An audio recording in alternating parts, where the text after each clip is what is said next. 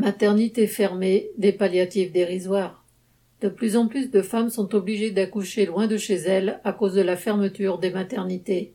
Les décrets leur permettant d'être hébergées les jours précédant leur accouchement enfin publiés sont une piètre tentative du gouvernement pour cacher le tort qu'il aurait fait.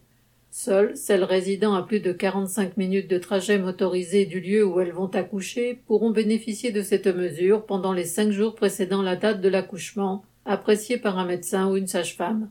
Cet hébergement sera non médicalisé et sera pris en charge par l'assurance maladie dans une structure dont la liste sera fixée par l'agence régionale de santé, un hôtel par exemple. Durant ces vingt dernières années, 221 maternités sur 717 ont fermé. La part des femmes en âge d'accoucher habitant à plus de 45 minutes d'une maternité a augmenté de 40% entre 2000 et 2017.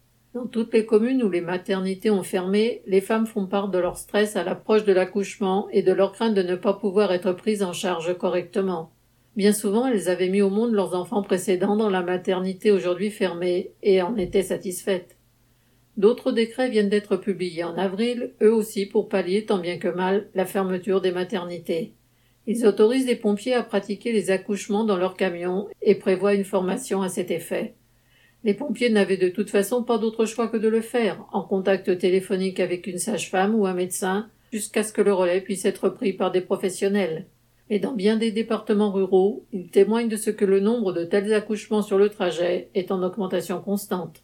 La fermeture programmée des maternités de proximité entraîne pour les femmes qui y avaient recours des conditions d'accouchement dégradées. Le gouvernement prend prétexte du manque de sages-femmes et de médecins pour les justifier, mais est prêt à tout plutôt que de mettre en œuvre des conditions d'exercice et de salaire permettant de les recruter. Daniel Mescla.